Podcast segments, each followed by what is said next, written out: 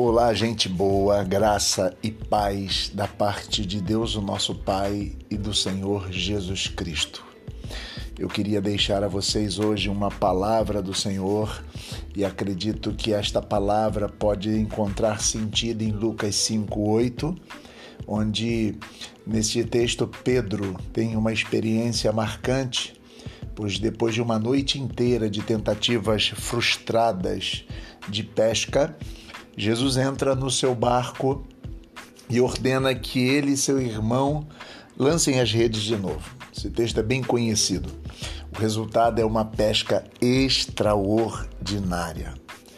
É nessa hora que Pedro toma consciência absoluta da grandeza e da majestade de Jesus. É nessa hora que ele é, cai ao chão e diz o que nós vamos ler em Lucas 5,8. Afasta-te de mim, Senhor, porque sou um homem pecador. Olha que texto intrigante, que texto interessante.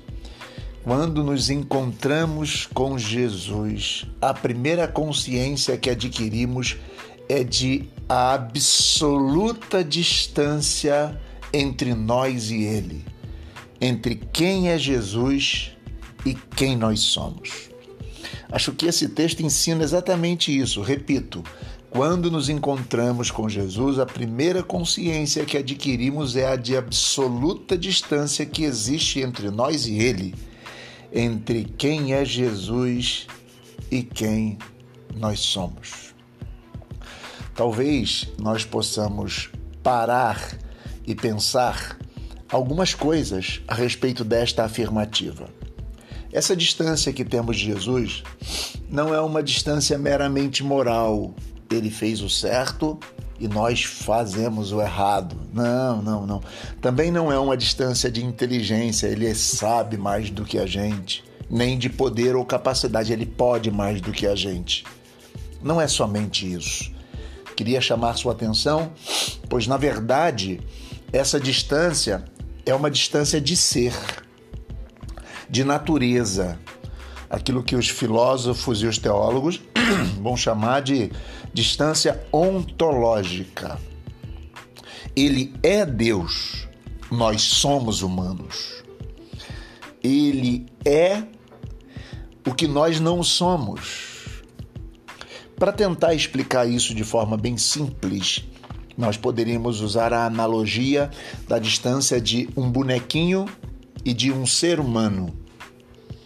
Só para a gente tentar entender um pouco de uma boneca e uma mulher, de um boneco e um homem. Quando Pedro se encontra com Jesus e nesse momento tem essa experiência da pesca maravilhosa, ele tem a consciência de que é pecador. Pedro percebe que não é uma questão de roubar ou não roubar, mentir ou não mentir, matar ou não matar. Digamos que esse conceito matar, não matar, roubar, não roubar, mentir, não mentir, dizem respeito à ética e à moral, mas o que Pedro diz não é que o que ele fez, ele diz o que ele é. Eu sou o pecador. Ele percebe a distância ontológica eu sou, afasta de mim porque o Senhor não é. É uma distância de ser. É bom que se diga isso, porque o conceito de pecado na Bíblia é muito mais profundo do que fazer ou deixar de fazer coisas. O conceito de pecado na Bíblia quando Jesus muda o enfoque. Jesus ensina que pecado é aquilo que carregamos dentro do coração, nossas intenções, nossas motivações. Você pode não matar uma pessoa, mas se você a odeia, isso é pecado. Isso mostra sua condição. Paulo, porém, vai dizer para a gente também algo que faz a gente pensar sobre o que a Bíblia diz sobre pecado. Pecado não é o que faço ou o que deixo de fazer, nem as intenções somente do meu coração, mas pecado é o que sou. Ele diz: miserável homem que sou. Quem me livrará do corpo sujeito a esta morte?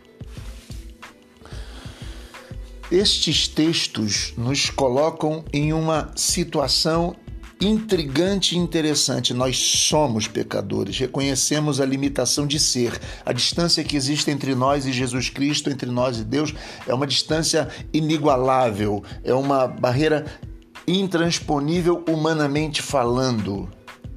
Então, o que pensar a partir disso? Eu quero ir encerrando as minhas palavras dizendo que foi para pessoas como Pedro, como Paulo, como você, como eu que Jesus veio. Jesus veio, tornou-se um de nós, porém sem pecado. Isto é, sem perder a pureza de sua natureza divina.